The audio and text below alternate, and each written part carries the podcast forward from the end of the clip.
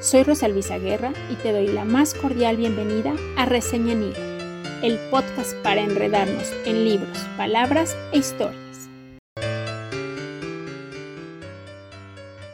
En esta tercera temporada de Reseña en Hilo hablaremos nuevamente de escritoras que vale la pena conocer o volver a leer. ¿Te imaginas que es el mismo Chechere Pavese quien te impulsa a escribir? ¿O que perteneces a una familia judía y antifascista en la Italia de antes de la Segunda Guerra Mundial? Pues eso y más hay en la vida de Natalia Ginsburg. Esta autora nació en Palermo en 1916 y falleció en Roma en 1991. Era la más pequeña de cinco hermanos, una hermana mayor y tres hermanos, y ella estaba separada de ellos por siete años. No fue a la escuela formalmente porque su papá creía que se llenaría de gérmenes. Su papá trabajaba en la Universidad de Turín y ella estudió ahí después, igual que varios de sus hermanos, aunque ella no terminó la carrera. Su padre era Giuseppe Levi, judío, y su mamá Lidia Tanzi, católica. Esta combinación pues era un poco curiosa y tuvo incidencias en su formación y en sus opiniones.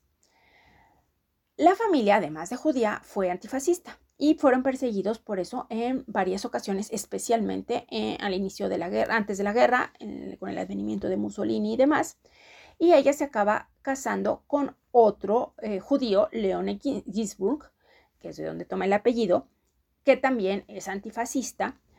La familia, ya el matrimonio no es deportado ni, ni, ni van a campos de concentración, sin embargo son exiliados dentro del mismo país en Aret Abruzzi, perdón, no Arezzo, Abruzzi, un pueblito muy pobre. Ahí vive ella con él y sus tres hijos y a la caída de Mussolini en 1943 se puede marchar él a Roma y le escribe que la que lo vaya a que lo alcance, digamos, pero ella pues tiene a sus tres hijos muy pequeños y no ve cómo irse. Total, unos vecinos convencen a unos soldados nazis, de, digamos, de bajo rango, que por favor la ayuden, que es una mujer refugiada, que pobrecita, y ellos son los que la llevan a Roma, con lo cual pues es un poco irónico lo que sucede, dado que su marido poco después pues es reconocido como, bueno, como digo, antifascista, etcétera, y es encarcelado y muere en la cárcel de un ataque cardíaco que Natalia atribuye a las torturas que ha sufrido. Ella se queda sola con sus hijos pequeños, entra a trabajar a una editorial y empieza a hacer, bueno, escribe ya porque le había llegado una carta de Cesare Pavese donde supuestamente le dice que deje de tener hijos y se dedique a escribir. También fue traductora de, eh, de Marcel Proust al italiano. Y bueno, sí le hizo caso a Pavese y no solo escribió, sino que además tuvo dos hijos más con su segundo marido, Gabriel Baldini. Tristemente, estos niños tuvieron algunas discapacidades graves.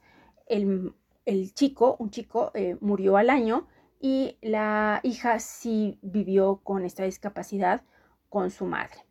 En los últimos años y como, digamos, como cierre de esta formación política tan presente en su vida, fue diputada de la izquierda independiente y fue reelecta.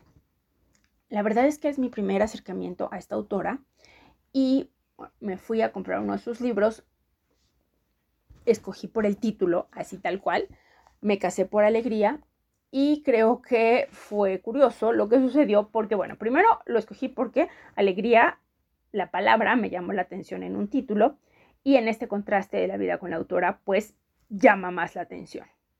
Y lo segundo es que no es propiamente una novela ni un cuento, sino es una pequeña obra teatral o es una novela, en cierto modo, una, no, un relato contado en forma de obra de teatro.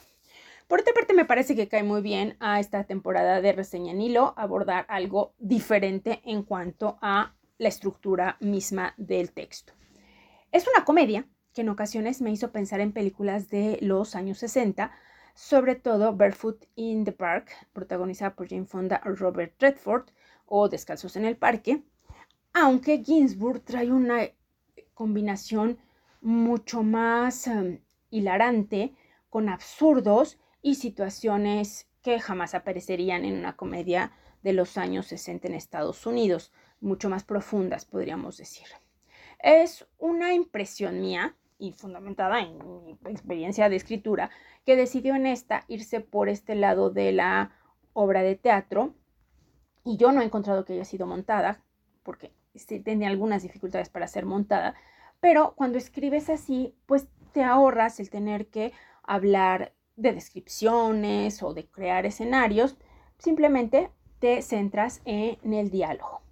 La protagonista absoluta de Me casé por alegría es Juliana, una mujer muy joven que digamos que en cierto modo no tiene oficio ni beneficio, es desbordada por sus emociones, tiene una tendencia a la verborrea, vive con, con intensidad pero con inseguridad y por lo menos al inicio parecería realmente ser totalmente impetuosa y no, no nada racional.